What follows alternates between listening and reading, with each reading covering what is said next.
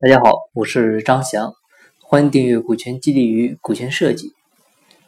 前几天呢，有朋友一直在问啊，说现在有一个很好的创业项目啊，就是缺钱啊，需要找投资人，但是呢，他又担心和投资人说了这个项目以后呢，被投资人拿去直接用了啊，就没他什么事儿了，就问我有没有什么方法可以规避一下。那其实这个问题呢，相当的普遍啊，相信。很多的创业者听众朋友呢，也都遇到过这方面的疑惑。那今天呢，我们就聊聊这个话题啊。找投资人的时候呢，如何防止你的项目被盗用？我们知道，投资人感兴趣的项目呢，他一般都会做一个尽职调查啊，目的呢是深入了解一个企业的底细，并且呢，最终决定是否对其进行投资。其实这个时候呢。创业者啊，也可以反过来，你对投资人呢做一个反向的尽职调查啊，以此呢了解这个投资人的真假啊，他的虚实，包括他行事的风格、他的偏好等等。反向的尽职调查呢，简单易行啊，能起到多重作用啊。它不但呢能借此呢判断一个投资人他是不是真的投资人，还可以呢用来了解投资人的底细啊，以此呢来确定自己的。谈判策略啊，你的谈判风格，当然了，如果这个投资人他有泄露，甚至说窃取商业秘密的这样的可能性呢，你也能够在这个过程中呢发现一些端倪。其实，如果那些被骗的创业者能够事先做一个简易的反向的尽职调查的话，很多的融资骗局呢，其实呢就不会发生啊。所以呢，这个是第一点，创业者呢要做好对投资人的尽职调查。第二点呢，就是最直接的，呃，要求他签署保密协议。那现实中呢，很多投资人对保密协议不感冒啊，声称呢他们从来不签保密协议。但是你了解多的话，很多运行规范的投资人，呃，一些投资机构，他还是会同意签的，因为他们知道，相对于拿到一个好项目来说，保密协议呢只是一个小问题，并且呢，这也反映了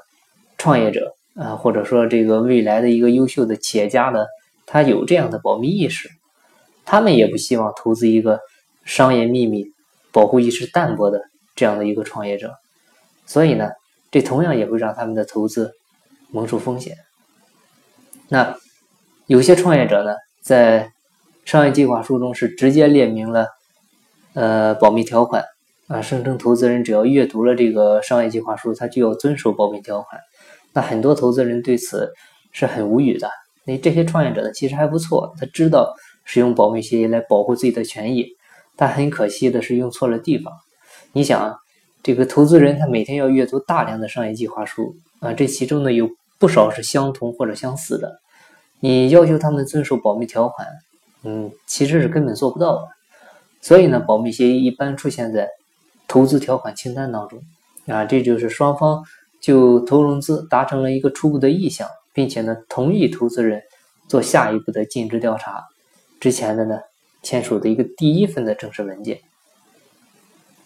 第三点呢需要注意的就是你要分阶段的释放信息啊，要想让投资人决定向你投资啊，却不让他们知道你的商业秘密，绝对是不可能的。但是呢，这也不意味着你必须一下子就让他们知道你的所有秘密。商业计划书呢是接触投资人的第一份文件啊，这个呢我们都知道，而且呢它是无法被保密的，所以呢在其中只能对各种问题呢你做一下基本的提示啊，不要做的太详尽啊，也不要包含核心机密。那在投资人要求你进行演示啊，以及就投融资与你进行磋商的时候呢，可以一步步的向他们透露你的商业机密。那签署投资条款清单以后呢？呃，这个时候你的大部分商业秘密呢就不应该再向投资人保留了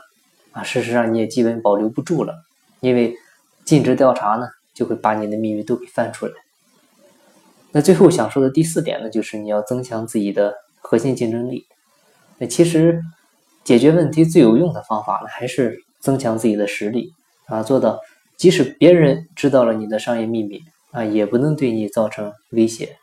所以呢，为此也要不断的创新。啊，强化各方面的实力，积累各方面的资源，不断的提高自己的一个竞争壁垒，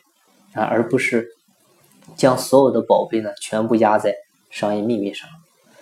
总之吧，担心融资的时候呢，商业秘密被泄露，这本身没有问题，甚至呢可以说是十分正确的，因为的确呢有相关案例发生。但是呢，绝对不能因为存在一些风险就不去融资了，否则呢就是因噎废食了。好，今天的分享呢就到这里，感谢您的收听。如果您有股权激励、股权收益方面的困惑，欢迎加我微信，咱们再深入沟通。我的微信号是三二八六三四九六幺。金不在西天，金在路上。我是张翔，下期再见，拜拜。